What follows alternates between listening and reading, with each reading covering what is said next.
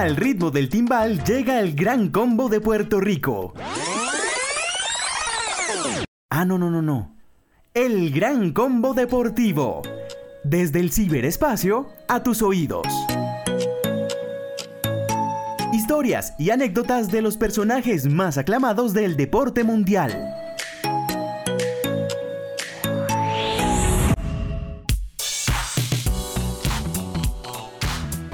¿Qué tal? Un saludo cordial para todos los oyentes de Escenario Radio. Bienvenidos a nuestro programa especial con una entrevista, con una gran entrevista que tenemos el día de hoy, eh, emitida por el Gran Combo Deportivo de Escenario Radio. Un saludo cordial para todos los oyentes que nos sintonizan a esta hora. Recuerden que nos pueden encontrar por www.escenarioradio.com por nuestra emisora online y por las plataformas digitales a través de TuneIn Radio nos pueden encontrar como escenario radio. Como anunciaba con un programa muy especial, con un gran invitado que más adelante estaremos presentando, pero antes que todo quiero presentar a mi compañero Sebastián Quintero. Hola Sebastián, ¿cómo le ha ido? ¿Qué más, Jonathan? ¿Bien o qué? Bien, sí, señor. Yo estoy acá muy contento porque venía entonando una canción ¿Cuál canción? Eh, y le cambié la letra. Me puse de arreglista. Es que se acerca la Navidad. El escarabajo cantando la la la la la la. ¿Usted dónde saca tanta creatividad? Eh, usted sabe, yo, yo fui pajarito en la vida pasada, entonces pues eh, eso viene también de, de, raíz.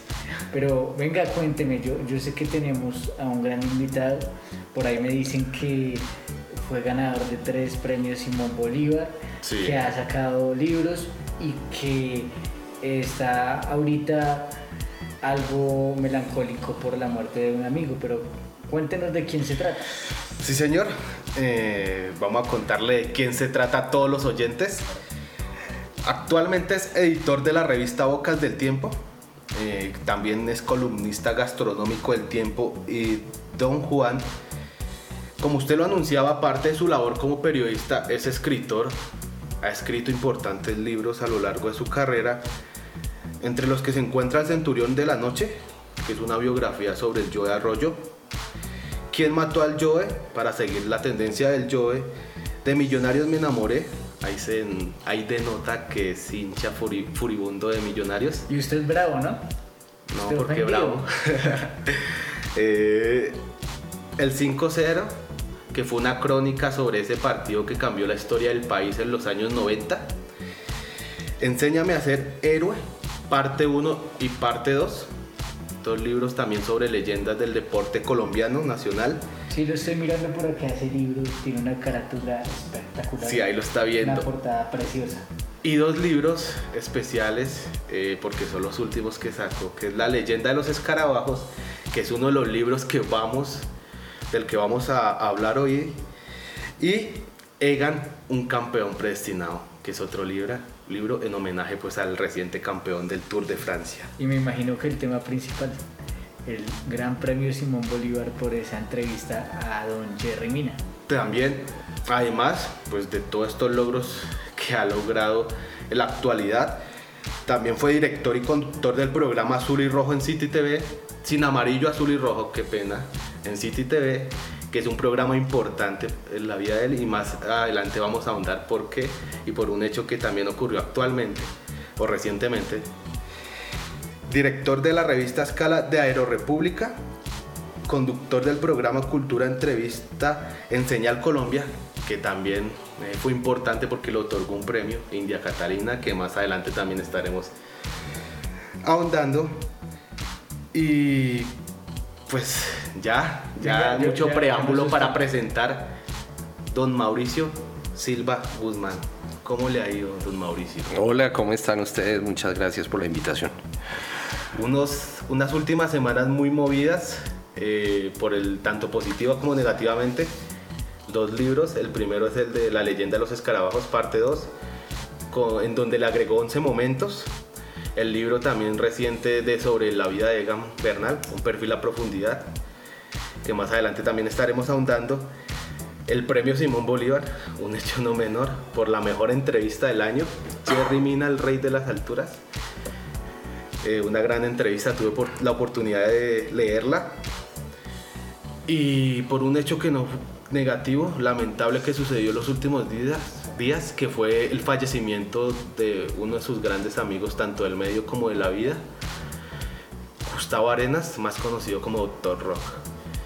Empecemos por esto último, ¿qué es lo que más recuerda de Gustavo Arenas, más conocido como Doctor Rock? Sus regaños. Sí, sí claro, el doctor eh, me regañó toda la vida y voy a extrañar siempre eso. Por supuesto, como los buenos amigos, eh, me regañaba porque me lo merecía y porque pues no se guardaba nada. Así que extrañaré siempre esa voz eh, profunda, tan sensata, tan única, tan poderosa, tan estremecedora, sensible que tenía el Dr. Rock, sobre todo lúcida. Hace poco me preguntaban eh, por eh, tanta gente que he conocido en la vida laboralmente, ¿no? Eh, que quien me impactaba mucho y yo creo que la persona que más me ha impactado en la vida es el Dr. Rock. lo digo sencillamente porque me parece una de las personas más interesantes, no, la persona más interesante que yo conocí, en todos los sentidos. Eh, es increíble cómo una persona sin estudios logró ese nivel de erudición y eh, ese nivel de análisis, ¿no? Tan popular, tan sabiamente popular. Y pues no sé, se nos fue como un sabio de la, tribu, ¿no? Era eso. Eh, por supuesto, pues mayor que, yo, pero un, sabio que me hará enorme falta. Todo el tiempo podía, que podíamos eh, sacar, eh, hablábamos de fútbol, de millos, por supuesto, porque era un tremendo hincha de millonarios, de ciclismo, de rock, de la vida, de salsa, de, de, bueno, y las cosas de la vida, ¿no? Era un analista y un comentarista de la actualidad muy perao, ¿no? Como pocos he conocido. Usted ha tocado dos puntos muy importantes, Mauricio, y es eh, que era un hombre sin estudios, pero que para ser un hombre sin un título era una persona muy sabia y ha tocado el punto fundamental de Doctor Rock. El hombre junto a Manolo Belón eran las dos personas que más sabían de rock en este país. ¿Cómo eh, pues, poder disfrutar o cómo hacer para entender la mente de un genio del conocimiento como lo era el Doctor Rock? Bueno, hay, una, mm, hay un podcast que grabó hace un par de años eh, que se llamaba El Rock, ese monstruo de mil cabezas. Eh, búsquenlo, ahí el hombre dejó cuarenta y pico de capítulos y ahí van a darse, van a darse cuenta de la dimensión de la, de la voz y del conocimiento de, del Dr. Rock, de don Gustavito, como le decíamos mamándole gallo. Y y también cualquier eh, eh, googleada que usted le haga, eh, cualquier video que encuentre en YouTube, analice el discurso de ese man. Es muy, muy poderoso. recordemos que juntos hicieron el programa Sin Amarillo, Azul y Rojo, un programa emitido a finales de los años 90, si no estoy mal, comienzos de los 2000 que era sobre los clubes bogotanos, que durante esa época, pues hay que aclarar que no era la mejor época de ambos clubes eh, en el rentado nacional. y ¿Qué recuerda una anécdota así especial con Doctor Rock, ya sea eh, durante las grabaciones del programa? Usted mismo decía que lo regañaba, que una conversación con él siempre era interesante. Una anécdota así especial que recuerde con él. Eh, es que esto nació eh, yo empecé, eh, fui de las personas que empezó a pensar el canal de City TV. Entonces, eh, alguna vez haciendo las neveras de, de, de, los programas y de las grabaciones y de las carretas, digamos, que queríamos tener en City TV, mucho antes de emitir el primer programa, ¿no? o la primera hora de transmisión. Mucho antes estábamos grabando gente que hablara sobre Bogotá y yo recomendé al doctor Rock porque lo conocía de tiempo atrás. Habíamos trabajado en el diario La Prensa y habíamos hecho una cierta amistad. Entonces eh, ahí nos, eh, nos, pues lo grabamos y grabándolo, y perdón, viendo ya esa ese testimonio que el hombre dejó, que eran como de tres horas, el man dándolo ahí sobre el centro de Bogotá, creo que era la cosa. Apareció Juan Lozano, que era el director de noticias de City TV, en la cabina de edición y dijo, ¿quién es ese man? Y, yo le dije, este es Gustavo Arenas, el Doctor Rock. Eh, y este es el que yo eh, creo que puede ser perfecto para un personaje que deberíamos tener en el programa de Millonarios y Santa Fe. Eh, millonarios, pues yo lo represento, Santa Fe lo representa Eduardo Arias, y en la mitad que está el Doctor Rock, y pues con esa presencia, ¿no? Eh, podemos hacer un crear una especie de personaje que no se necesitaba mucho porque el personaje era el Doctor Rock solo y lo metimos en una especie de jaula, ¿no?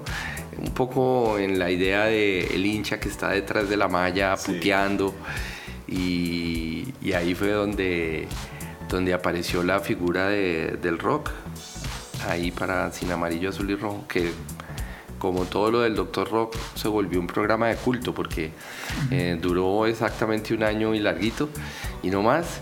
Y, y aún todavía yo me subo a los taxis y hay taxistas que me dicen, usted no era el man de Sin Amarillo, Azul y Rojo. y yo sí. Pero era cuando todos teníamos pelo. Y la apariencia cambió. sí. Bueno, aprovechando que ustedes tocaron el tema de Sin Amarillo, Azul y Rojo y que eran dos hinchas de Millonario, uno engavetado y el otro de frente dándole palo a un hincha de Santa Fe, y que este tipo que está manejando la consola hoy es hincha también del Valero Azul. Cuéntenos, antes de, pasar a, los temas más importantes, eh, cómo fue escribir y su experiencia con el libro que le escribió a Millonarios. De Millonarios me enamoré. Ah, bueno, eso, ese libro eh, nació a raíz del, de la estrella número 14 de Millonarios en 2012. Eh, cuando ya estaba cerca Millonarios de coronar el título, antes ya yo ya tenía como un texto elaborado de, una breve historia de, Millos, ¿no? Y después me junté con dos muchachos que ya no son tan muchachos, eh, Andrés Felipe Valderrama y, Diego Caldas, eh, y ellos hicieron como el ABC del, de Millonarios y yo como la parte histórica eh, introductoria, pero por supuesto pues el gran peso del libro lo tienen ellos, eso hay que decirlo con claridad y ellos también, o por lo menos Felipe Valderrama le colaboró en otro libro que sacó tiempo después. Claro, después yo... no, ambos, me apoyé en ambos, sí, me apoyé en ambos porque eh, lo mismo mostraron ahí un gran talento, un gran amor por la investigación, por el, el juicio a los datos, ¿no? que es algo que a mí me gusta. Entonces yo les dije, ayúdenme porque tengo una idea y quiero escribir del 5 a 0 y ellos ayudaron y eh, por fortuna la cosa salió bien. Ahora pasemos a los libros actuales. Eh, pues ya cerrando todo el tema de Millonarios, el Doctor Rock. El tema de Millonarios nunca se cierra, chino. Ah.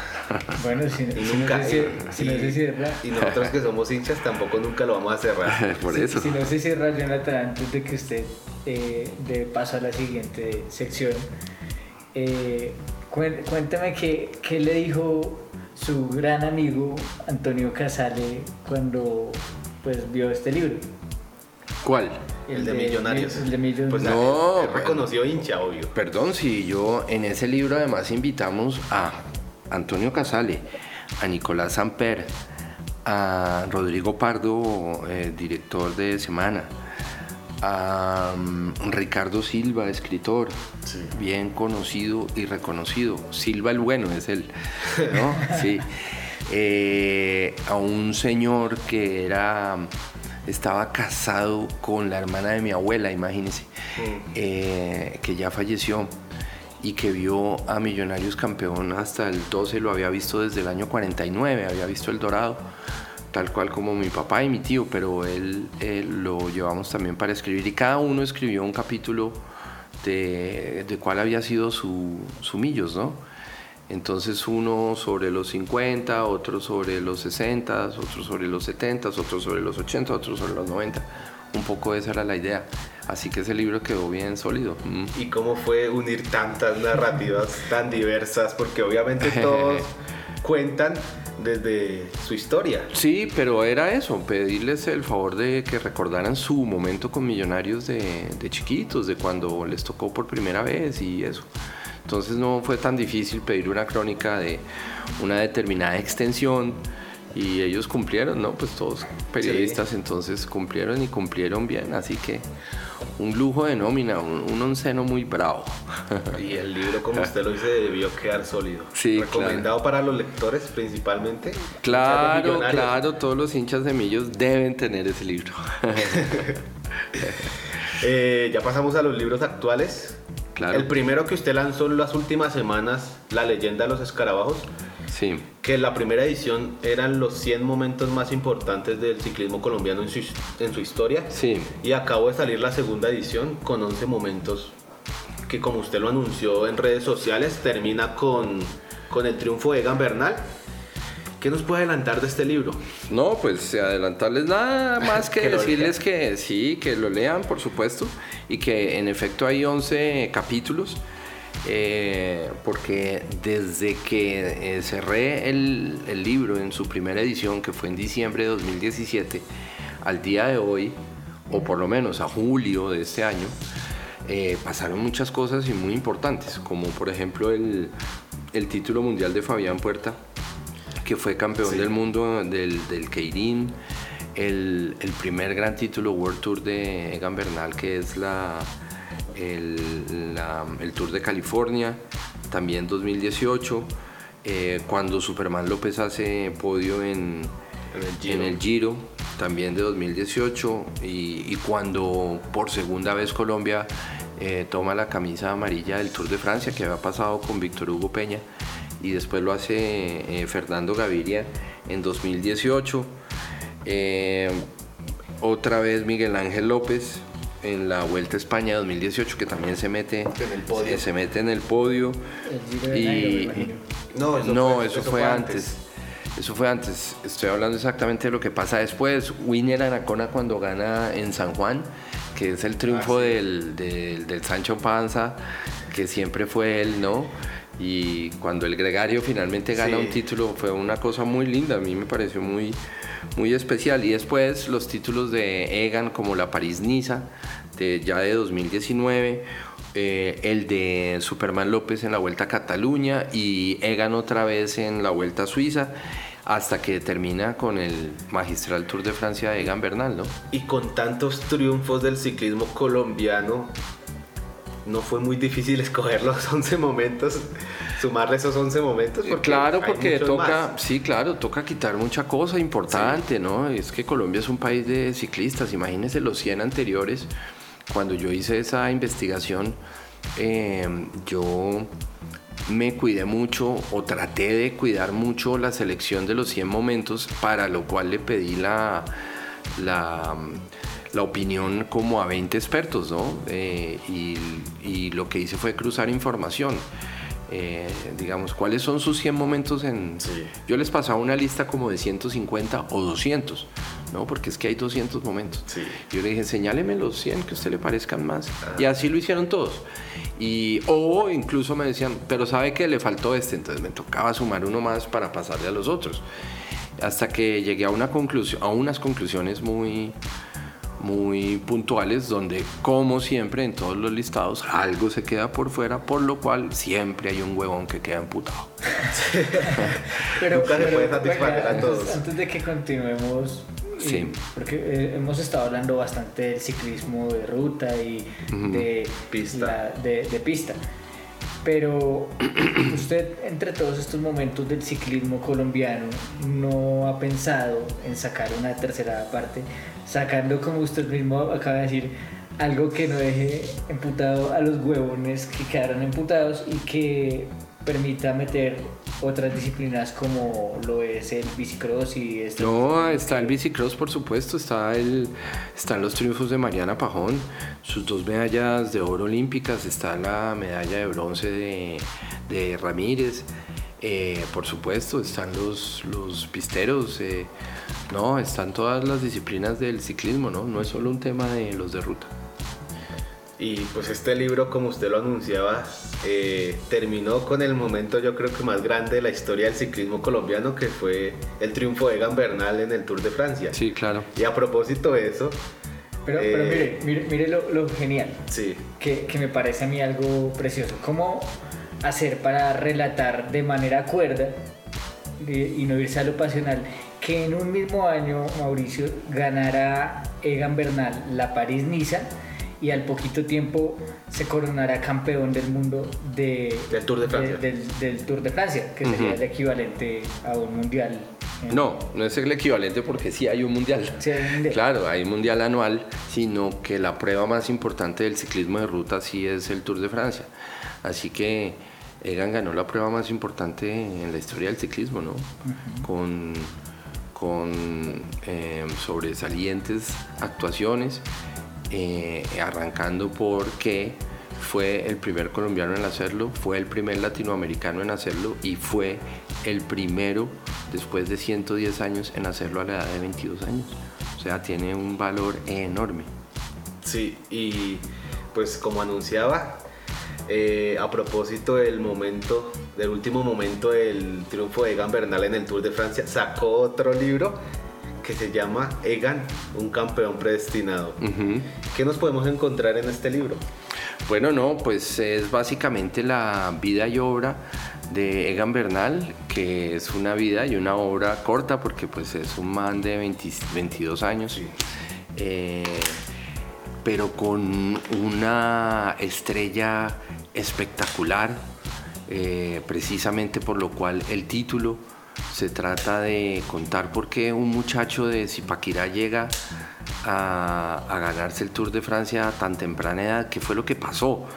Eh, y ese qué pasó, pues yo lo respondo de... eh, eh, también tengo que decirlo con, con mucha claridad, gracias a la ayuda de un combo de, de muchachos que, que me ayudaron a hacer, el, hacer este libro.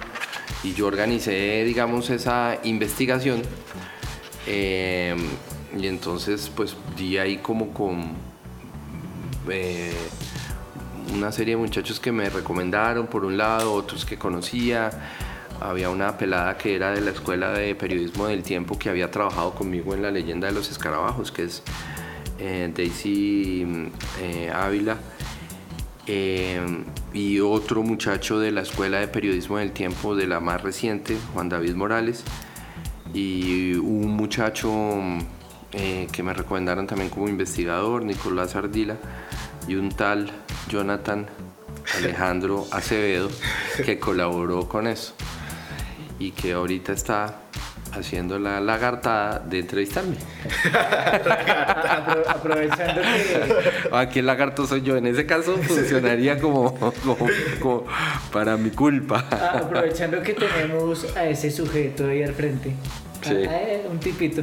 No, me, y no, perdón, me faltó uno que era es Oscar, eh, Oscar Dalos, que fue el que ayudó con el tema del palmarés, que fue el que más trabajo me costó, porque buscar, imagínense, lo- los títulos de Egan a los 8 años, a los 9, a los Sí, 10, a los sí, sí. 11, en la ciclomontañismo, donde en Colombia, que no hay un dato, hermano, o sea, Yo que trabajo en un periódico que es el primer periódico del país y uno pide una foto del pibe Valderrama y no hay, mm. imagínese si va uno a conseguir eh, los datos de, de qué ganó Egan Bernal a los 11 años, pues jodidísimo.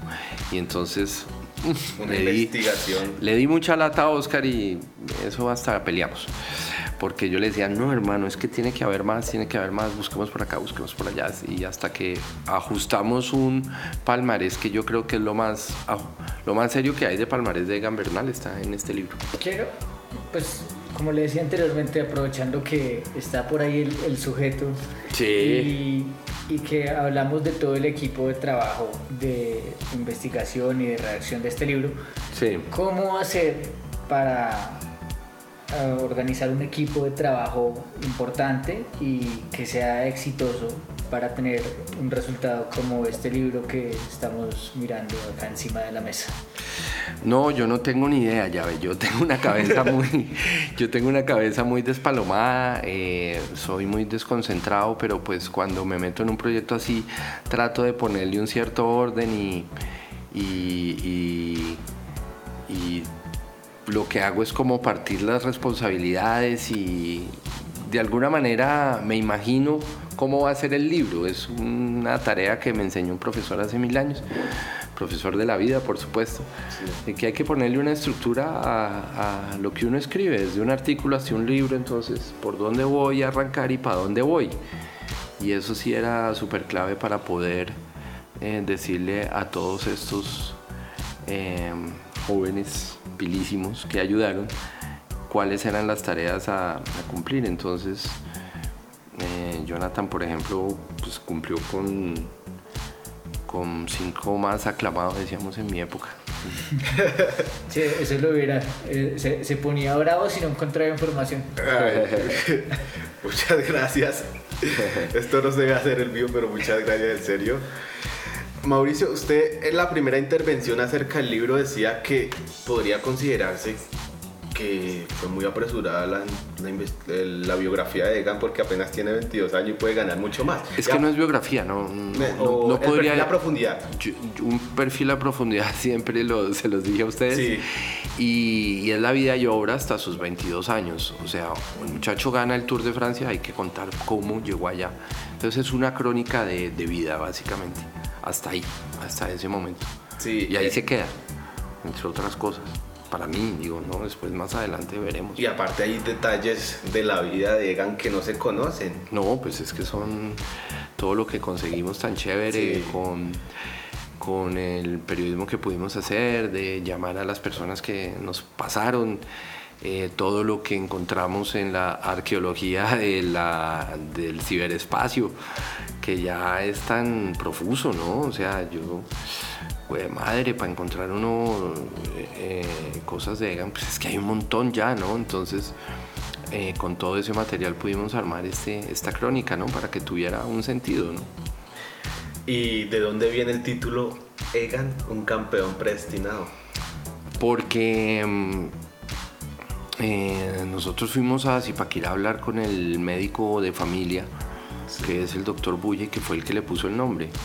Y entonces el cuento famoso de cómo le puso el nombre es delirante porque cuando la mamá, Gloria, eh, llega, perdón, eh, Flor, Gloria la tía, eh, Flor llega a, su consultorio pensando que tenía una infección intestinal, el doctor Bulla le dice, no, Florecita, usted lo, que, usted lo que está es embarazada y usted además está esperando un niño y ese niño va a ser especial y yo quiero ser el padrino de ese niño y además quiero ponerle el nombre.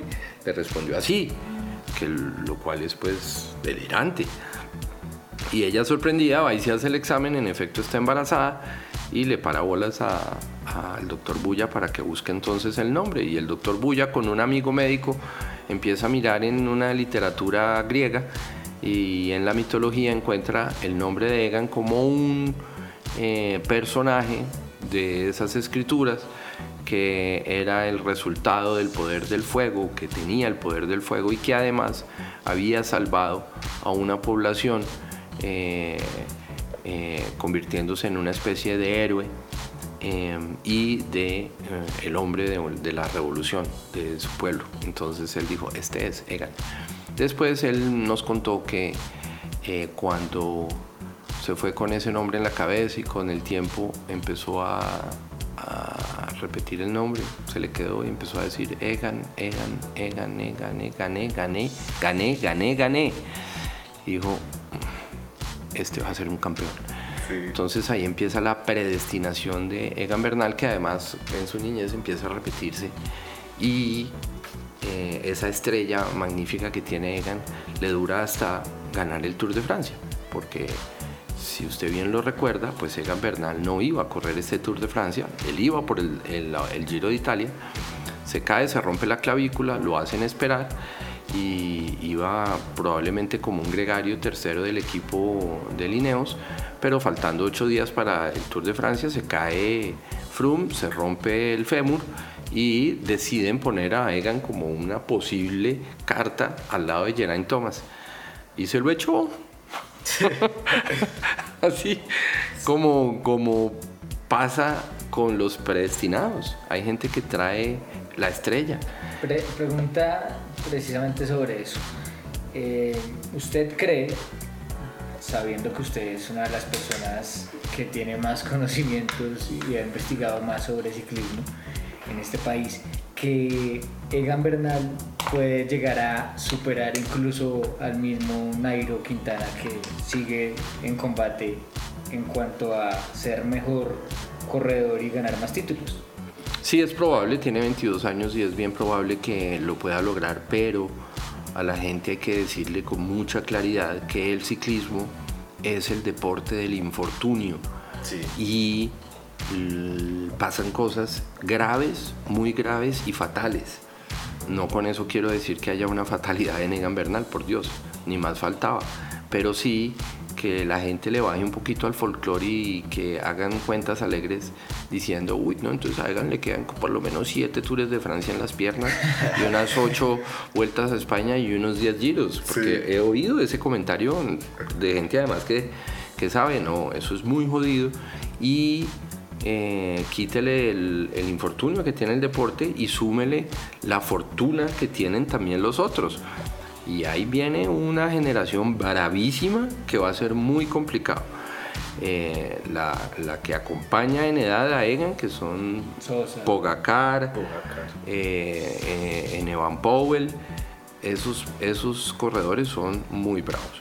Los que son realidad como Nairo Quintana, como Tom Dumoulin, como Alaphilippe, como Thibaut Pinot, como Bardetta. Y las leyendas como Chris Froome y Geraint Thomas, que están todavía ahí. Es que la gente se le olvida que el próximo tour es, es bien probable que ni siquiera Egan lo haga.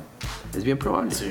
Porque, porque pues primero, primero lo primero y es la primaria. Y esa primaria es eh, eh, Chris Froome, que tiene cuatro tours de Francia. Entonces yo creo que el equipo apuntará todo a respetar ese, esas charreteras, ¿no? Entonces eh, no sabemos para hasta dónde pueda dar Egan Bernal, pero ahora, dentro del marco de las posibilidades, pues claro que sí, Egan tiene todas las posibilidades de convertirse en, en la gran leyenda del ciclismo colombiano, sin duda. Hablando de Egan, no se puede omitir lo que pasó en estos días eh, con el tweet de Egan por la realización del libro. ¿No Sí. se puede explicar qué fue lo que pasó ahí? Que Egan ahí en el tweet hacía referencia de que eh, no había autorización para los derechos de imagen y utilización de su nombre. ¿Qué fue lo que pasó ahí? Pues eso que Egan, eh, yo publiqué, acabo de sacar de este libro, Sí. y eh, Egan publicó eh, un trino que más o menos dice, Mauricio Silva se está beneficiando de mi nombre y, y no me avisó. Para pues lo cual debo responderle con total cariño, respeto y admiración que pues eh, sí le avisé eh, varias veces incluso le dije en, en la vía de comunicación que él me abrió Y además que es algo que estoy seguro él ya se dio cuenta, que eh, no me gusta repetirlo tanto, pero pues me toca. Eh, y es que cualquier periodista puede escribir sobre la vida de cualquier eh, persona, más si es una figura pública. Así las cosas, pues no, pues, si no, no se podría escribir en Estados Unidos las biografías que quieran sobre Donald Trump o si no, no habría las 50 biografías que hay de John Lennon que nunca autorizó y así eh, en, miles casos, ¿no? Eh, así funciona el periodismo.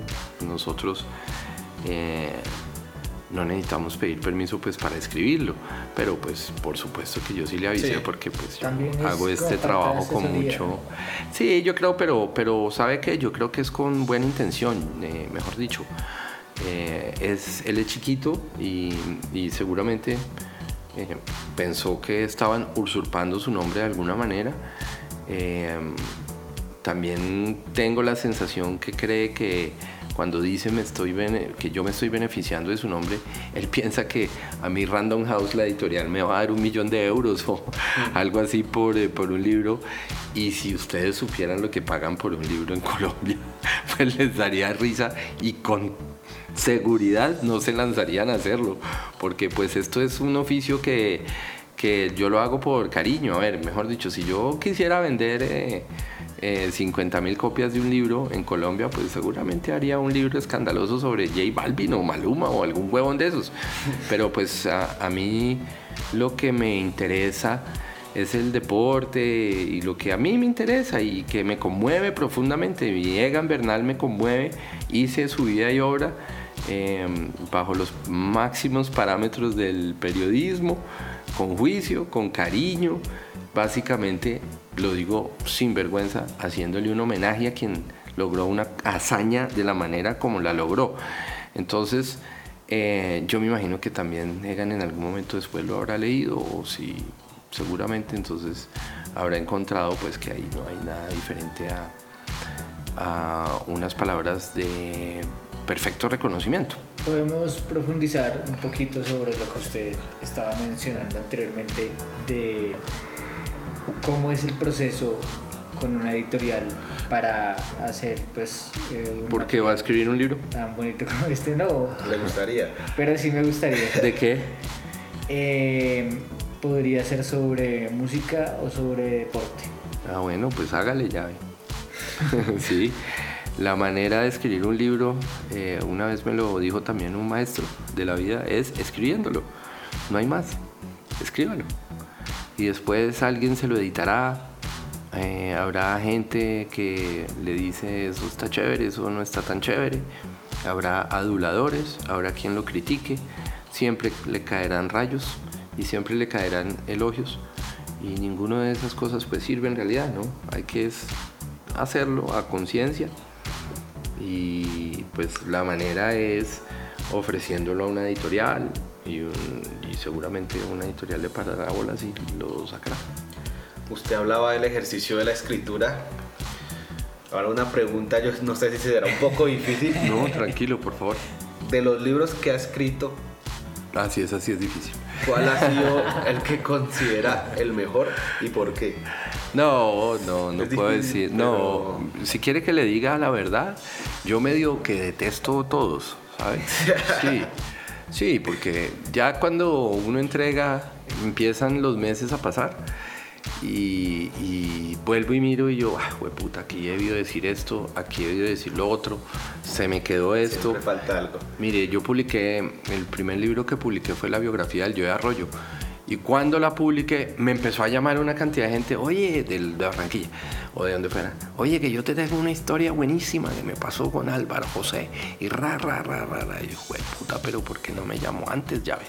O sea, porque no apareció nunca en mi vida esta persona. Entonces, yo los libros pues difícilmente los vuelvo a pillar y les y, lo que le digo le, ya los veo con cierta con, con no con dije mal al detestarlos, al contrario, pues yo vivo muy agradecido de esos libros porque eh, también eh, han ayudado en, todo sentido, ¿no? A hacer, por lo menos a tener un intento de, de, de escritura más pulida, ¿no? Eso hago yo con los libros. Pues, mejor dicho, hago un ejercicio mental ahí fuerte y ese, eso me gusta, pues porque me exige. Entonces vivo muy agradecido de eso, pero, pero que yo le diga, vayan a ese que es una putería, no, eso sí que lo juzguen otros.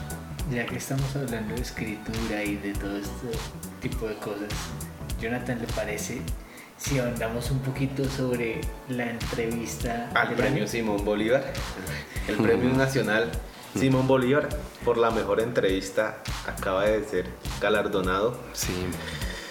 Eh, sobre Jerry Mina. Sí, santafereño él, imagínese. y la ganó.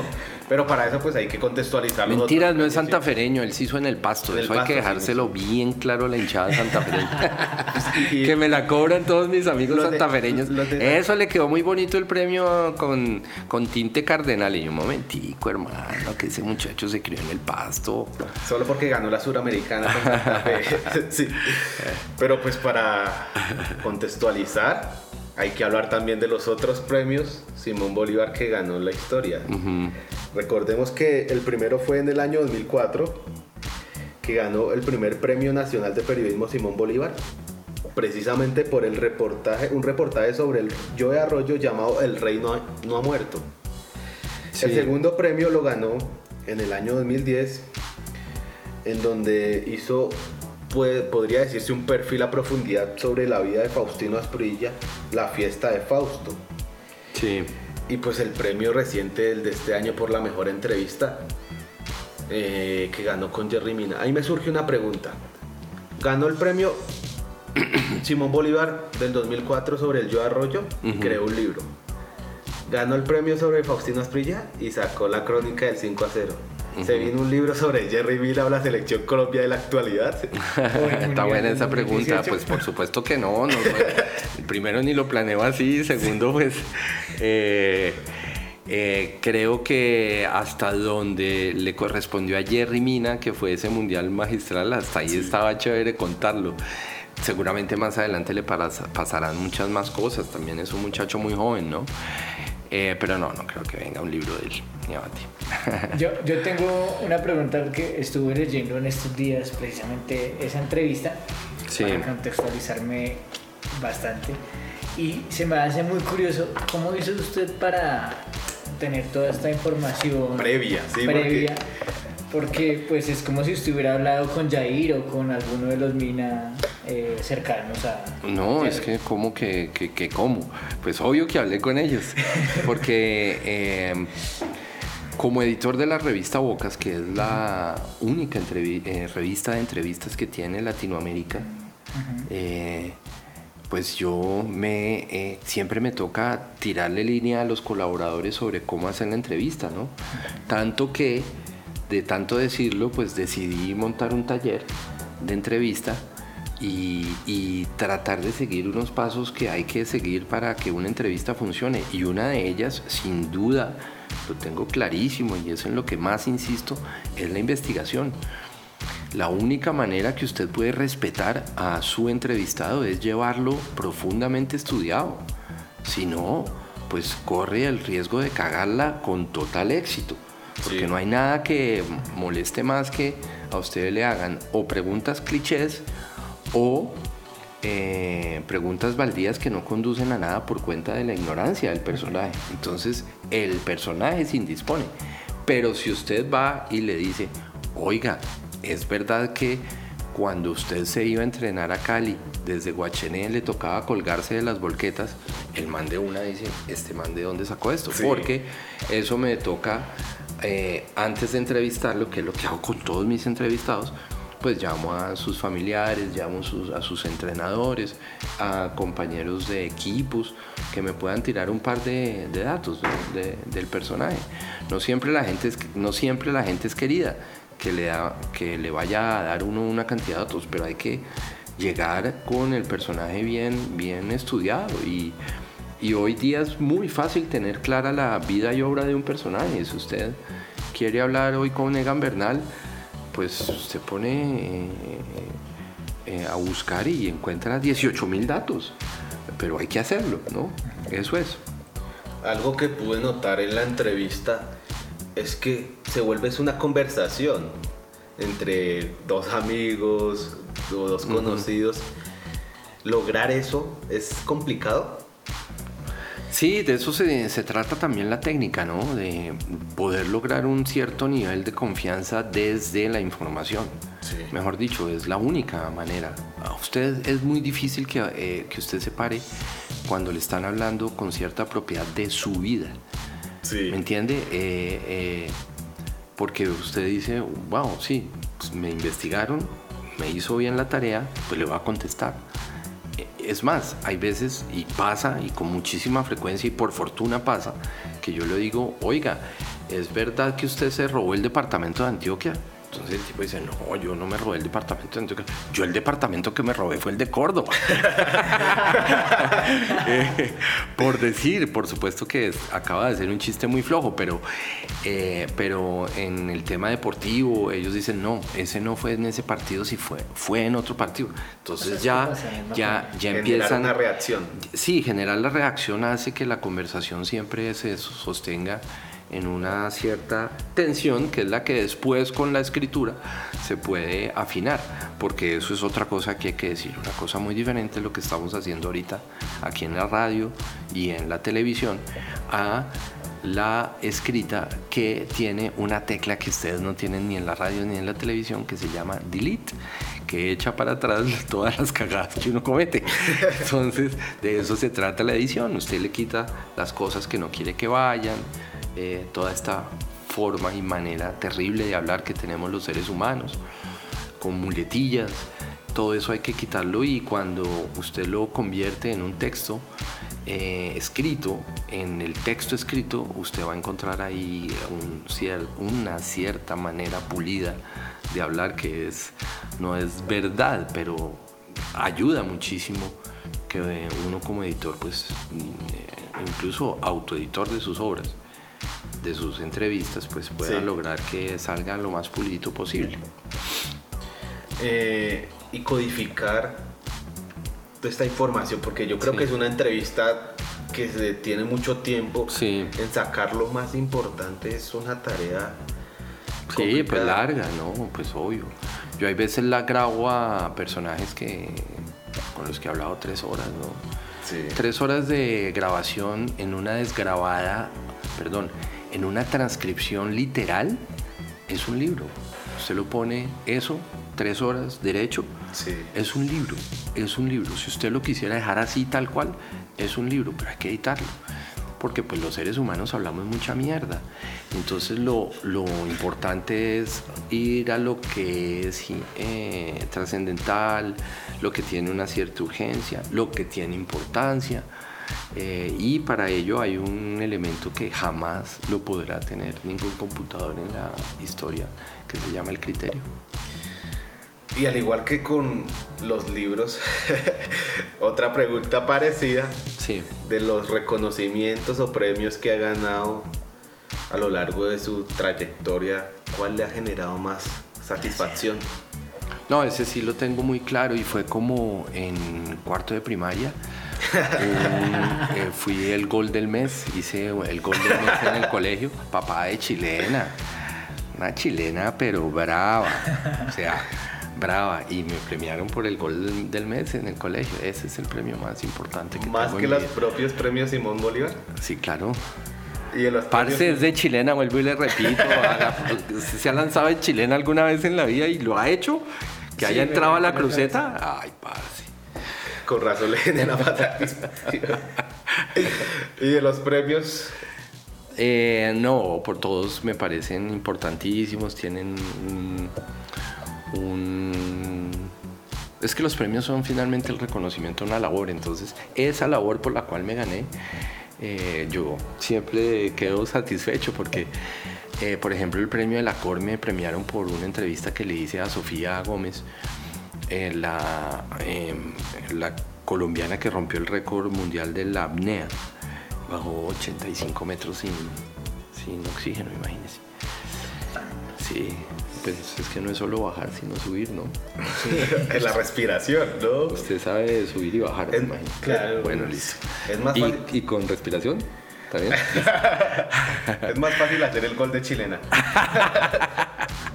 Sí, sin duda. Y Prefiero esa, esa charla, por ejemplo, me gustó mucho desde esa conversación. También la eh, llamé a mucha gente antes de, de entrevistarla a ella y cuando la pude entrevistar eh, logramos un, un cierto nivel de sensatez en la conversación que a mí me gustó y el resultado fue muy chévere. Y pues ganó el premio Acorde y yo pues, pues, eh, agradezco mucho que hayan reconocido ese camello porque ese camello me gustó y así pues los, los otros que ganan. Todos en su momento son importantes. Ahora ya pasando a una pregunta más general de su rol como periodista, ¿qué es lo que le genera más satisfacción? Y de su rol como escritor, ¿qué es lo más grato hasta ahora? Eh, como periodista, sin duda, tener acceso a, a unos personajes que de otra manera uno no tendría acceso, ¿no? Yo creo que por eso me volví periodista un poco. Para, pues yo de chino tenía las ganas de entrevistar a los Rolling Stones y de entrevistar a Luciano Pavarotti y de, y de llegar a Maradona algún día y tal. De todos esos logré uno nomás, que fue Pavarotti, pero pero eh, y después todos los ídolos de mi niñez los he logrado entrevistar a Willington Ortiz que fue la locura de mi niñez pero locura herida yo lloraba oyendo la radio oyendo al Campina a verlo no lloraba literalmente y, mi gran afición del ciclismo nació por un, escalador colombiano que fue José Patrocinio Jiménez y después con el tiempo entrevistarlo para mí era era fundamental poder eh, agradecerle de alguna manera todo eso que despertó en mí de emoción por el ciclismo con una buena entrevista, ¿no? A hacerle justicia al personaje, ¿no? Eso, digamos, me encanta del periodismo, lo digo muy en serio. Eh, y después como escritor, pues vuelvo y la repito, ya lo de la escritura es más difícil porque una vez publicado, ah, yo es que le cojo pereza. O sea, me da empute volver a leer porque, ah, yo he debido hacer esto, yo he debido hacer Sí. Y también me pasa, digamos, con el periodismo, pero, pero no sé por qué tengo la sensación, hay veces con el tema de los libros, que tal vez por esa, esa sombra larga que tiene eh, la literatura, que uno dice, estoy haciendo un libro, y que uno cree que hay una perpetuidad en eso, que yo siento, lo digo muy en serio, siento vergüenza, ¿no? Como, ah, puta, yo he ido a hacer esto mucho mejor. Y, y- y eso es lo que en serio, en serio me pasa.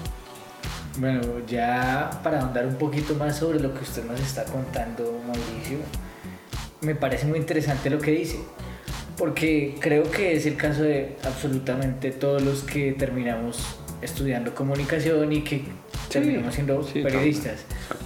¿Cómo se puede describir el predecir, porque realmente eso es predecir eh, los hechos desde pequeño, de tener un sueño tan grande, tan grande y ver el resultado final ya después de hacer una entrevista que usted siempre soñó como lo fue con el señor Luciano Pavarotti o el mismo caso de su ídolo de infancia eh, Willington Ortiz. Eh, no, eso sí, la respuesta es, eh, es hacerlo, hacerlo y hacerlo con juicio y proyectarlo con juicio. Y mire, yo la verdad, yo tengo que decir esto con, con total verdad y es que yo no he sido otra cosa que un afortunado también de, de la vida y eh, lo que a mí me ha tocado ha sido también un enorme golpe de suerte, han sido una suerte de suertes. Lo que a mí me ha pasado, lo digo muy en serio. Eh, yo estuve en el momento que era en el diario la prensa y en el diario la prensa en el momento que era me llevaron al tiempo y ahí empecé una carrera y logré meterme a un medio de comunicación que no es fácil y, y eh, me dieron la oportunidad de escribir ciertas cositas y esas cosas las hice, no sé si bien o mal, pero una cosa fue llevando a la otra y eso, y eso siempre lo voy a tener que agradecer, ¿no? Porque eh, yo veo muchos casos de muchos eh, muchachos en, en la provincia, ¿no? Que, eh, que son seguramente 20 veces mejores periodistas de lo que yo soy, ¿no? Pero pues les tocó en otras zonas, en otros lugares y no, y no estuvieron ahí en una sala de redacción como a mí me tocó, por decir, ¿no? Lo digo muy en serio, entonces he sido muy, muy, muy afortunado. Y, y un buen día, eh, un buen amigo me dijo, mire, usted tiene un buen talento y usted tiene que ser muy responsable con su talento. Eh, y, yo pues también llevé una vida de, fiesta muy brava y esa bohemia del, periodismo de Sardino la cogí con una curva muy brava y, fui responsable y, y, no hice todo el esfuerzo que pude haber hecho, ¿no? Hasta que un día me mamé también de la rumba y de todo eso y me dediqué un poquito, un poquito no, un pocaso más a hacer esta, esta profesión con mucha más seriedad, porque además también me daba vergüenza pasar por la vida. Eh, eh, pues ahí hablando mierda, ¿no? que, que, es que esto está también lleno de eso, hablamos mucha mierda, pero la, lo que yo creo que queda es lo que uno hace. Entonces dije voy a hacerlo y voy a hacerlo con juicio. Y, y, entonces le metí cierto juicio a eso, eh, no todo el que usted cree, no, tampoco. Yo tampoco es que sea una cosa así muy consagrada, pero, pero sí, digamos, si sé que voy a entrevistar a Willington Ortiz, pues hago bien la tarea y hablo con la productora de fotografía y logro que el sitio sea el adecuado y voy bien preparado y, y, intento que no solo no se me escape, sino que además vaya yo con la seguridad de que va a ser una gran entrevista. Con esa convicción voy, porque eh, como sé, ustedes también son hinchas del fútbol y, y, del deporte, y uno como hincha siempre le pide a los jugadores, pero ponga algo más, hermano, ponga huevos esta mierda. Y entonces, cuando usted lo dice así, pues ponga huevos también usted sobre lo que usted hace. Exíjase a usted mismo también eso. Entonces, hay que quedarse más tiempo, hay que quedarse más tiempo, hay que eh, editarlo mejor, hay que editarlo mejor, hay que dedicarle más tiempo, hay que dedicarle más tiempo. Y eso es lo que yo he hecho para que no se me escapen esos personajes y poderlos lograr. Eh, y, y, ya, eso. Tener un valor agregado.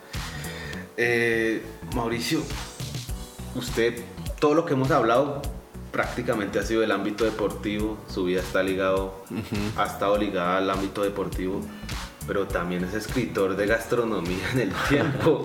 ¿Cómo unir esas dos facetas? ¿Cómo? ¿De dónde viene eso de escribir sobre gastronomía? No, mire, les voy a contar lo, lo afortunado que yo he sido y vuelvo y les digo que esto no ha sido sino una suerte de suertes. Mi primer camello fue, una vez llegaron a la, Universidad de La Sabana, yo estaba en sexto semestre o algo así, y llegaron y dijeron, eh, le preguntaron a una profesora y ella a su vez dijo fue eh, vayan a donde ese pelado y ese pelado era yo y era la emisora musical FM Stereo porque buscaban a alguien que ayudara a hacer los libretos de música clásica y no había quien lo hiciera gratis además gratis y entonces no había quien lo hiciera y yo eh, desde mi casa por cuenta de mi papá y mis abuelos eh, nos gusta la música clásica, ¿no? Y a mí me gustaba un montón. Y alguna vez yo eh, con un profesor montamos una, yo era su, ¿cómo se llama? Monitor de, de, apreciación musical clásica en la Universidad de La Sabana. Y entonces, a raíz de eso, ahí empezó la vuelta. Y entonces yo escribía los libretos de musical FM Stereo. Y entonces, acabamos de escuchar de Wolfgang Amadeus Mozart la Sinfonía Júpiter. La Sinfonía Júpiter la escribió Mozart en la ciudad de... Ese texto lo hacía yo. Y ahora vamos a escuchar eh, la sexta sinfonía de Gustav Mahler. Gustav Mahler nació en Viena, en bla. Y toda esa carreta ya la, yo la hacía. Entonces, eh, eso primero. Segundo, eh, en mi casa también ha habido un enorme cariño dentro de la clase media, ¿no? Esto no, no vaya a creer que había una... Nos sobraran cosas, ¿no? Pero dentro de nuestra condición de clase media un enorme cariño por la cocina, ¿no? Y por, pues, querer mucho los platicos del domingo y mi mamá una gran cocinera y mis abuelas también. Y yo me enamoré de esa vaina desde chiquito siempre pues metía la nariz ahí en la cocina porque eh, me gustaba, yo siempre he sido blotón. Y también un día de mucha arepa, como ha sido toda mi vida, yo estaba en la, en la revista Cambio trabajando y yo era cronista de París y hicieron un focus group donde la gente pidió que hubiera más deportes, eh, más información positiva y entre otras cosas que si alguien hacía, que si ponían algunas cosas de gastronomía, que hasta ahora estaba soltándose porque eso fue de 10 años para acá. Y entonces Mauricio Vargas, director de la revista Cambio, me dijo, Silva, usted va a hacerlo de gastronomía. yo, pero yo qué. Porque usted, porque sí, así de, así de buenas. Eh, porque cuando cerrábamos y nos tomábamos los tragos y no sé qué, yo me llevaba el combo a la casa y yo terminaba cocinándoles huevonadas ahí a los, al parche. Entonces me gustaba, siempre hablaba como del tema de la comida y como cubría país, yo iba siempre a, llegaba, no sé, a Barranca Bermeja y preguntaba, bueno, aquí donde se come uno el, buen bagre, bien como es. La cazuela. Tal señora, cazuela de bagre. Tal. tal señora lo hace en tal lugar y a mí eso me encanta. Y entonces eh, ahí empecé a escribir de gastronomía, hicimos dos páginas de gastronomía en la revista Cambio. Y después, cuando Cambio se lo llevan al tiempo, inmediatamente me coge la revista Carrusel, me da columna gastronómica y al año me la da la revista Don Juan y después con el tiempo el diario El Tiempo me pidió como columnista de gastronomía. Entonces una cosa llevaba a la otra eh, con una enorme fortuna. Además, en la gastronomía me ha llevado a conocer lugares maravillosos, no solo de Colombia, sino de otros lados del, del mundo, ¿no? Eh, por eh, escribir sobre los hobbies, ya ve. A mí no me ha tocado otra cosa diferente que escribir. De después de lo de música, yo llegué a ser periodista de cine en el diario La Prensa, porque yo adoraba el cine, ¿no? Y, estaba pues en ese momento de los 20 y 21 años que uno se cree el putas en todo, entonces yo me, me metía a tres y cuatro eh, películas diarias diarias. Iba a la Cinemateca Distrital y una demencia, entonces hablaba mierda yo de cine, pero que a, lo que da el tejo. Y, y, entonces, claro, uno tratando como de intelectualizar todo en ese momento de la vida. Y, así fue como me metí al diario la prensa y ese fue mi primer camello, fue escribir de cine y por cine me llevaron al tiempo. Yo llego al tiempo a hacer la página de cine el tiempo. En fin. Bueno, usted está hablando de cosas bastante importantes, pero tendremos... Sí le parece que va a ser importante. que va a ser importante. Pero pues tendremos en un futuro la oportunidad de, al igual que lo hizo Gabriel García Márquez después de muchos años con lo que hacía en el periódico El Espectador, de tener una recopilación de todas esas escrituras suyas sobre gastronomía en algún libro. No, no, lo he pensado. Eh, también me. Me. Después, cuando las leo con el tiempo, siento lo mismo. Digo, no, esto no. Yo he debido, he debido enfocar esto de otra manera. Siempre me pasa, no sé por qué. Pero bueno, es así. Si quisiera hacer una publicación de gastronomía, tengo una idea desde hace rato pero pues eh, necesito un patrocinador como ustedes. Esta emisora debería patrocinarme, necesito 200 millones de pesos. ya mismo. Y, cuando quieran. Pase por gerencia por el cheque. la entrevista ha estado muy amena, pero ya estamos llegando al fin de la entrevista. Ah, bueno. Y quisiera terminar otra vez retomar el tema millonarios. ya preguntas más de la actualidad. ¿Qué opina de la contratación de Gamero como nuevo director técnico? No, era la mejor opción, pero sin duda. Yo vi al sonero Gamero, estuvo en los años, él estuvo en el 88, él estuvo en el 87, campeón, no, perdón, campeón del 88 y, y jugó el 89 cuando pararon el torneo. Era un man durísimo, un lateral durísimo. Pasar a Gamero era un problema. Y e iba bien, el tipo iba bien y arriba y hay veces tenía buenos centros y tal, pero sobre todo era un tipo muy aplicado y con una personalidad y unos huevos súper bien puestos. Y, después, toda su carrera como técnico, yo se la he pillado, yo he dicho, este man es porque no es gratis que a un técnico cada semestre le desbaraten un equipo y vuelva a funcionar. Y yo veo a esos equipos de Gamero y todos corren, todos corren, todos le copian. Sí. Que le copien a un técnico, eso es una bendición y me puta, es que los jugadores son insoportables. Que, que no le copien, o sea, a él no le copiaron una vez en el junior, en ese junior que, le, que no clasificó y lo terminaron sacando. Le hicieron, la- le hicieron el cajón los jugadores, eso sí lo tengo clarísimo. Se le notaba. Se le notaba. Y es hincha de millonarios, eh, es un gran técnico, lo he demostrado muchas veces. Y creo que viene a barrer bien la casa y poner en orden lo que tiene que poner, sobre todo ese sentimiento clarísimo de que él tiene claro qué camiseta se va a poner. Eso me parece fundamental y sé que la va y sé que la va la va la va a sacar adelante, no pues, que vas a ver uno si va a ser campeón o no, pero pero de que él pone al equipo a andar seguro, a ver verá, seguro es un gran acierto. Usted hablaba de una época maravillosa, no alcancé a vivirla, nací más o menos 4 o 5 años después, el 88, en el que Millonarios tenía una nómina muy buena Sí. y en el que para el gusto de los hinchas del Cali, hablando ya del clásico del Dorado y del verdadero clásico del fútbol colombiano que es Millonarios Eso Deportivo fue en los Cali, 60. eh, se, se puso en el campo la mejor 50. nómina del Cali con Valderrama, con Redín y todo eso. ¿Qué nos puede contar, qué anécdotas nos puede contar de- del torneo en, en esa época? Que estuvieron los mejores jugadores que han habido. En los 80, dice Sí, usted. sí. Bueno, es que hay diferentes momentos de los 80. eh, El eso hay 88 que- específicamente. eh, ya no estaba el pibe en el Cali.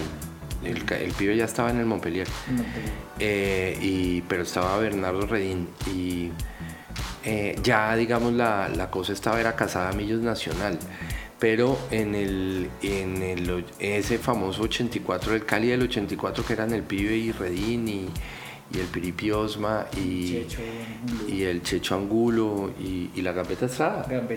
La gambeta entraba y, salía, estaba el negro Miguel González, un puntero izquierdo bravísimo que ven- vino del Bucaramanga y tuvo ese Cali era bravo, bravo, bravo, bravo, tapaba Basigalup. Y perdón, que, pues, tapaba el gato Fernández, perdón. Eh, ese Cali, wow. Y recuerdo por ahí un enfrentamiento con Millos que, ya que está pidiendo anécdotas, y, y el pibe era un man corajudo. Y mm, Norbert, em, el huevo Gil, que era el central de Millonarios, le dio zapato duro al, al pibe. Eso fue en Cali, creo. Y mm, se putearon, hablaban todo el partido, hablaban todo el partido. Hasta que en una balón dividido el pibe se mandó en una plancha, maestro, pero mal. De esas planchas que uno ve que mal. Y fracturó al huevo Gil, lo retiró de ese año. Y fue roja, por supuesto. Creo que ni siquiera fue roja, mentiras. Eh, y, pero una patada que yo no se la vi nunca al pibe Valderrama, en serio, una vaina brava.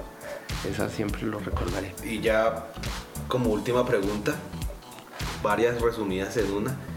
El mejor jugador de la historia de Millonarios que usted haya visto. Willington Ortiz, El- fácil. El mejor recuerdo con Millonarios.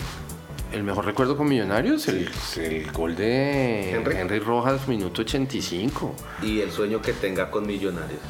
No, ya me lo cumplió ganarle el título a Santa Fe. No le falta ganar una No. Copa Libertadores. No, pues claro, obviamente, y la Champions League y todo eso, pero, pero aterricemos, o sea, ganarle el título a Santa Fe. ¿Y ellos de locales? No, papito. Histórico. No, mi hijo. Que se vayan a dormir, que se acuesten. No, ¿Por qué no? por qué Váyanse no a relatar ropa, esa que ya viene? Papá Noel. Y ya van ¿Mm? ¿Por qué no relatar esa historia? dos Relatar años. cómo. De, de cómo se vivió esa, esa final? No, pues una demencia porque yo no quería ver eso con nadie, yo estaba neurotizado, yo esa mañana me desperté emputado, eh, nervioso, eh, peleé de entrada con mi ex señora, mi ex mujer, yo dije, si vamos a pelear, vamos a pelear desde temprano. puta. Era Santa Sí. Fe. de- No, no, no, si no dije de una vez no me hablé, o sea, si, si esta vaina va a ser hasta las 10 de la noche, entonces de una vez a las 10 de la mañana ya me puse puto. Ya, y entonces eh, es simpático porque esta, esta anécdota la quiero contar porque es simpática. Entonces, eh, como el partido fue como a las 6 de la tarde o 5 y media o algo así, eh, de domingo. Y entonces, como a las 4 de la tarde me llaman mis sobrinos, que yo los llevé desde chiquitos a ver eh, a Millonarios y los metí en esa demencia, con total irresponsabilidad, por supuesto. Y, los, y los chinos se volvieron una demencia, hinchas de millonarios, y me llamaron, ay, tío, es que se dañó acá en el barrio el mm, transformador, yo no sé qué nada y que no entra la, la televisión. Estábamos sin televisión. Que si podemos ir a verlo allá. Y yo, pues, ¿cómo les digo que no? Y yo quería ver eso solo. Pero bueno, vengan. Pero es que además ya le habíamos dicho a, mi abuelito, o sea, mi papá. Y yo, ay, pues sí, con mi papá, bueno, pues ¿cómo le va a decir a mi taita que no? Mi papá requete hincha michos. Pero mi papá sufrió una, una trombosis hace ya largo tiempo, 20 años y tal, y él quedó vaciado. Entonces su motricidad es difícil, su memoria y su habla son limitadas, y entonces eh, esto lo cuento porque más adelante ya vas a ver por qué. Entonces me llegan los chinos y no sé qué. Eh, faltando una hora me llama un gran amigo mío que está casado con Santa Fereña, ese sí, y me dijo, hermano, yo esta mierda en mi casa no me la soporto, o sea, recíbame. O sea, recíbame porque es que mi mujer aquí me tiene loco. Y no sé qué, yo, puta, bueno, venga, hermano.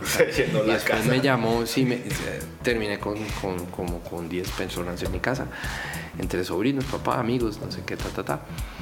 Y nos, eh, nos disfrutamos ese partido como debe ser. O sea, si nos hubieran puesto una cámara, yo creo que. Y sufrieron. no, pues como tienen que sufrir esas huevonas. Y eh, ganamos, nos abrazamos, una hora celebrando, no sé qué dice, cuando, dos horas y tal. Y mi sobrina, yo llevé a mi papá a mi casa, porque es que mi papá tenía ahí 88 años. Llevé a mi papá a mi casa. Sí, yo lo llevo. Entonces se fue a llevarlo, pero ellos, mis tres sobrinos, eh, ya, se ya tenían la cara pintada de mí, de azul y no sé qué, y se, y se iban para el Parque Simón Bolívar. Entonces en el carro se fueron maquillando más y poniendo más el, poniéndole más gallos a, la, a la vaina. Y entonces mi papá se motivó mirándolos ahí, porque además cantaban los chinos en el carro. Entonces lo dejaron en la puerta de la casa. Listo, papá, llegamos. Abuelito, ya llegamos. Y papá, yo no me bajo. No me bajo. Y es, ¿cómo así? No, yo voy con ustedes al parque Simón Ay, Dios. Ay, Dios mío, bendito. Entonces, eh, listo, pues no sé qué. Y los chinos huevones no le avisaron a mi mamá, o sea, a la abuelita. Entonces se van para el parque Simón Bolívar, no sé qué. Y yo pues ya en mi casa con los amigos que me quedé bien tal. Y empecé a ver en el chat y bueno, uno chateaba ese día con todos los santafereños mamándoles gallo. Y llegaron las fotos de mis sobrinos de mi papá en el Parque Simón Bolívar donde esa mierda había 150 mil personas. Y entonces yo ahí actué como si yo fuera el papá de mi papá. Porque le puse a mi sobrina, saque ya a mi papá de allá. Camila no sea irresponsable, sáquelo ya. Entonces ella me dijo, no, si aquí está feliz y no sé qué. Entonces me contó algo muy lindo, que la gente se dio cuenta de que era un señor de 88, como le digo, pues es un señor que le cuesta moverse. Entonces la gente muy querida, los muchachos empezaron a rodearlo y además de rodearlo le empezaron a cantar y le dijeron, ídolo, ídolo, vamos, vamos, ídolo. Entonces el viejo lloró, le tiraron, eh, eh, ¿cómo se llama esa? Eh, serpentinas y la espuma, entonces las fotos era él bañado en espuma y con la bufán de millonario, o sea, estaba en un momento de gloria de su vida que por supuesto me hizo llorar, ¿no? Imagínese, y esa fue, esa fue, la, esa fue la, la, gran historia de la 15, por eso ese gol de Henry Rojas jamás lo olvidaré, porque sí es sin duda el gol más importante en la historia del fútbol colombiano, no solo del clásico, del fútbol colombiano. No hay otro clásico en el país que haya sucedido de la manera como sucedió y terminar así. No es que no, ni, se acerca. El de, el de... No, no, el de nada. El de- No, no, no, el de- ese, Ese. El de Nacional No hay se- discusión. Se, se decidió desde el primer partido. Y Sí, no estaba a decir, no, es que esto fue minuto 85 y es un golazo además. Eh, ya llegamos al final de esta entrevista. Bueno. Eh, recordándole a la gente que nos puede escuchar por www.escenarioradio.com o por TuneIn Radio a través de Escenario Radio. Sebastián Quintero, ¿qué tiene para cerrar? Eh, no, estoy, estoy acá muy asustado, la verdad estoy acá arrollado, mi gente. Ustedes dirán cómo estos dos tipos Sí. me están mirando. Eh, por favor, eh, eso sí, no me vayan a matar al final del partido. Yo sé que soy hincha del Cali, pero pues no, nada. ¿Por qué dice eso? Pero- Deje de llorar. Sí. Si no ha pasado nada. Y aparte el Cali para millonarios Exacto. no existe, ¿no? Está un poco así, pero... Pero mentiras, Mau- Mauricio, Hombre. un placer tenerlo en los micrófonos de escenario radio y este gran combo deportivo se siente muy feliz y para nosotros es un gran honor. Me siento muy feliz de, de poder eh, compartir con una persona que nos sirva a nosotros de referente apenas comenzando nuestras carreras. eh, Sí, pero les suplico por favor no me vayan a imitar. Pero imitar eh, las oportunidades que tuvo, porque usted dice que todo le llegó de arepa. Ojalá, ojalá eso lo pudiera imitar. Exacto. No, pues eh, visualice, ya ve. Visualice. A mí me ha servido eso. Yo visualizo mucho lo que quiero. Eh, nos podríamos quedar mucho tiempo contando que historias. quiera, ¿sí? Con gusto. Pero el tiempo apremia y más en radio. Eh, de antemano, muchas gracias, Mauricio, por brindarnos esta oportunidad, esta entrevista. Agrego lo que decía don Sebastián. Y como anunciaba anteriormente, espero que nos sintonicen. Eh, vamos a seguir haciendo este tipo de entrevistas. Y eh, nos vemos en una próxima ocasión. Chao, chao. En escenario, el deporte por las nubes. Ha llegado al final otra entrevista deportiva. Súbete con nosotros a la tarima para bailar al son de nuestro próximo juglar.